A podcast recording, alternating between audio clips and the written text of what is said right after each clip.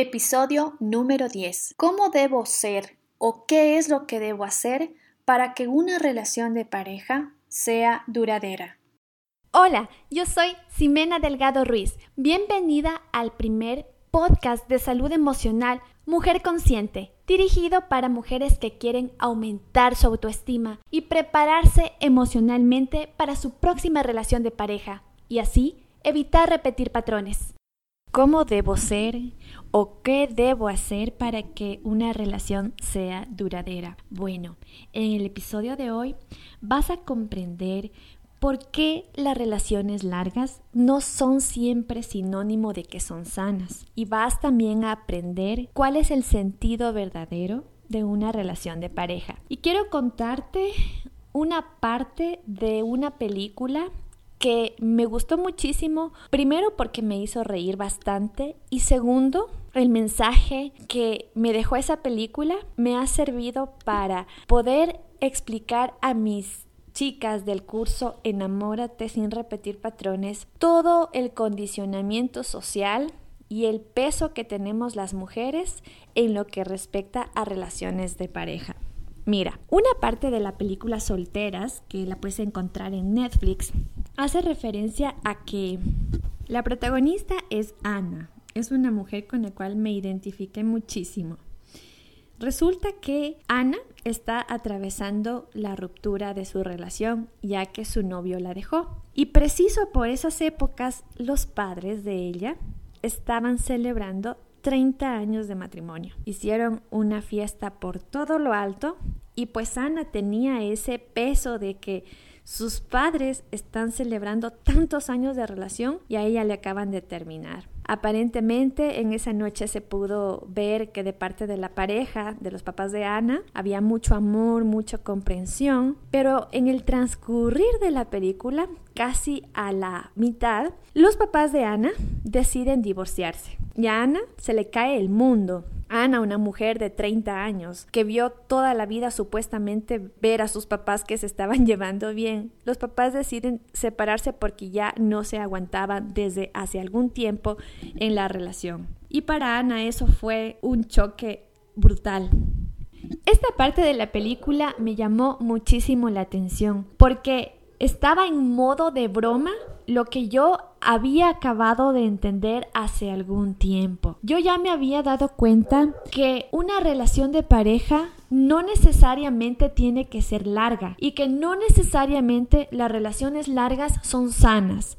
Yo rompí con el estereotipo que existe en mi familia de que las relaciones tienen que ser para toda la vida. Mi matrimonio no duró ni tres meses y eso te lo contaré en otro episodio de podcast. Retomando, a modo de broma, se estaba confirmando mi tesis de que las relaciones de pareja duraderas no siempre son las más sanas, porque yo lo veo no solo en mi familia, sino lo veo en mi entorno, que una relación de pareja duradera no siempre es sana. Muchas veces he visto que las parejas se mantienen por todo menos por amor. Pero sin embargo, las generaciones crecemos con la idea de que todo tiene que ser para toda la vida. Desde chiquitas nos condicionan con los cuentos de princesas, el feliz es por siempre. Y es una creencia tan pendeja, pero que a la final nos hace tanto daño porque tú no tienes idea del número de mujeres que llegan a mí con la frustración de que no tienen pareja y de que eso las hace infelices. Si tú observas por un momento las parejas realmente sanas de tu familia, vas a quedarte sorprendida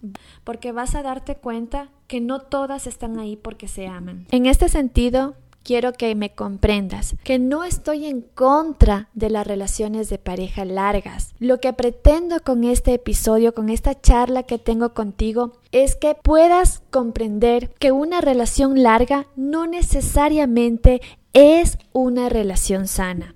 Y esto da pie para nuestros tres puntos sobre qué debes hacer o qué debes ser para que una relación sea duradera. Primero, quitarte justamente el mito de que una relación es para toda la vida. Lo que ha sucedido este 2020 con el COVID es la muestra de un botón de que Nada es para siempre. Se han caído muchas estructuras con esta pandemia, emocionales, económicas, familiares. Muchas personas han perdido su trabajo, su fuente de ingresos, su familia, se han caído sus relaciones, porque en realidad la vida es una incertidumbre. Si la vida misma no es segura, ¿qué te hace pensar que una relación de pareja va a ser para toda la vida? Por favor, quitémonos el mito de que una relación tiene que ser para toda la vida, porque lo único que estamos haciendo con esa creencia, primero, es querer tener a como de lugar una pareja. Segundo, perpetuar esa pareja así no seamos felices,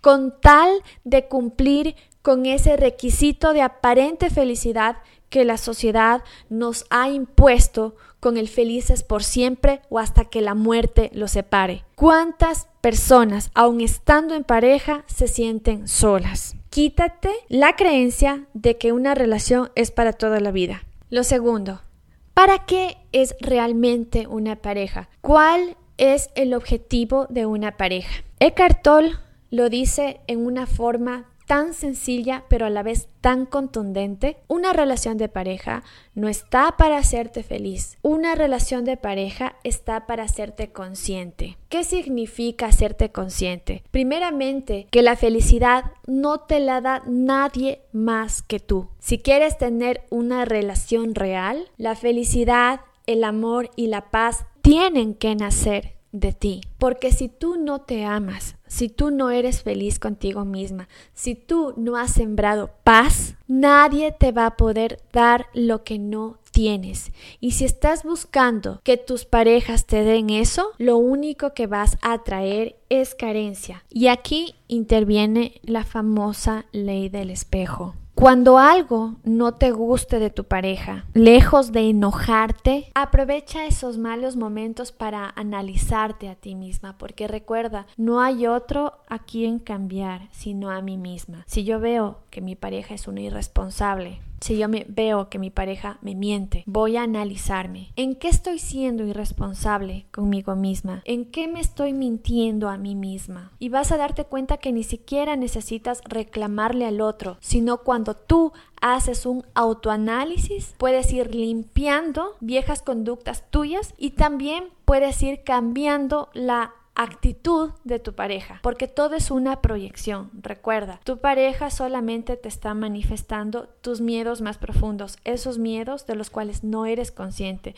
Y no solo tu pareja, sino el mundo en general, cuando algo nos duele, nos lastima, simplemente nos está mostrando condicionamientos y creencias negativas o limitantes que no la podemos ver por nosotros mismos. Entonces, a eso se refiere Eckhart Tolle, cuando una pareja no está para hacerte feliz, sino para hacerte consciente. Y llegar a este nivel de madurez emocional obviamente requiere que como seres humanos hayamos trabajado. Muchas de nosotras incluyéndome a mí primerito, siempre creí que las parejas estaban para hacerme feliz y por eso me fue tan mal porque en cada relación que yo intentaba tener, a la final terminaba siendo muy infeliz y me abandonaban. Cuando yo ya comprendí que las parejas que tuve me estaban demostrando el poco amor que me tenía y comencé a usar las parejas en el buen sentido, como una herramienta de crecimiento, ha hecho que las relaciones que yo he tenido en el transcurso de los últimos tres años hayan sido relaciones mucho más conscientes, mucho más sanas. Y eso no ha significado que duren un año dos años, simplemente han durado lo que han tenido que durar ya no me apego y simplemente si la relación se acaba, agradezco, veo qué lección me quiso dejar esa relación, proceso el duelo y sigo adelante. Y el tercer punto, ¿hasta cuándo debe durar una relación? Una relación debe durar hasta cuando sea sano y hasta cuando tú puedas crecer con esa persona. Soy testigo de que existen relaciones de pareja en las cuales, aparte de no existir amor, ya no crecen. Entonces, ¿Son esas relaciones sanas? No, esas relaciones ya comienzan a convertirse en un dolor de cabeza, y como las personas ya no son felices consigo mismas y por tanto en pareja, ahí comienzan a ver las infidelidades, las mentiras y todas las consecuencias de una relación que se vuelve tóxica. ¿Cuál es la conclusión de este podcast? Lo primero, borrar el mito o la creencia de que algo es para siempre. ni siquiera la vida misma es para siempre, peor aún podemos pretender que una relación de pareja dure hasta que la muerte nos separe.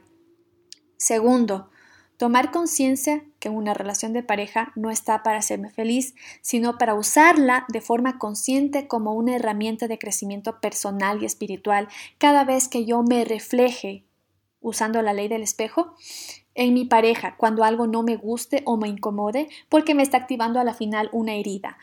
Y el tercero, que una relación de pareja no se define como buena si es larga, sino hasta que sea sana.